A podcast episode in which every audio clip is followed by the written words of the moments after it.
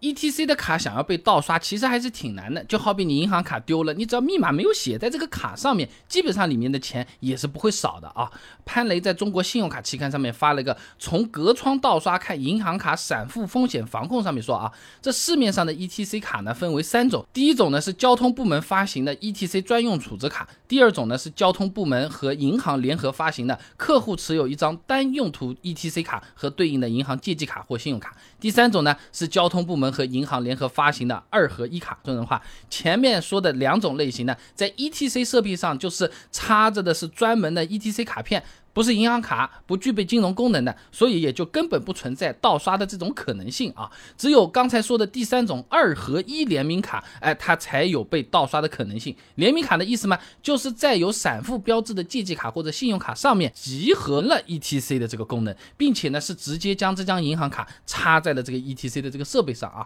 还是参考刚才那篇文章说法，当联名卡开通小额免密免签功能之后，哎，的确就存在了被隔窗盗刷的风险了啊。那不法分子呢？只要把这个 POS 机等等设备靠近这个卡片，就能完成这个支付了，而且是不需要输入密码和签名的啊。不过现在市面上这种卡的数量已经非常少了，而且在二零一九年的时候就基本上已经是停发此类卡片了。那参考中国人民银行和中国银保监会在二零一九年发布的关于金融服务支持收费公路制度改革的指导意见上面说啊，这商业银行原则上呢应该停止新增发行 ETC 联名卡。哎，对于已经发行的存量 ETC 联名卡呢，发卡银行。应抓紧批量关闭小额免密免签服务，并且妥善做好用户的告知工作。说人话就是一九年之后，基本上是不太会有这种卡片了。哎，以前已经发的呢，银行会把你这个小额免密免签服务会关掉的，防止我们的卡被盗刷啊。那如果说你的 ETC 卡刚好就是这种联名卡，还是担心啊会被盗刷或者怎么样，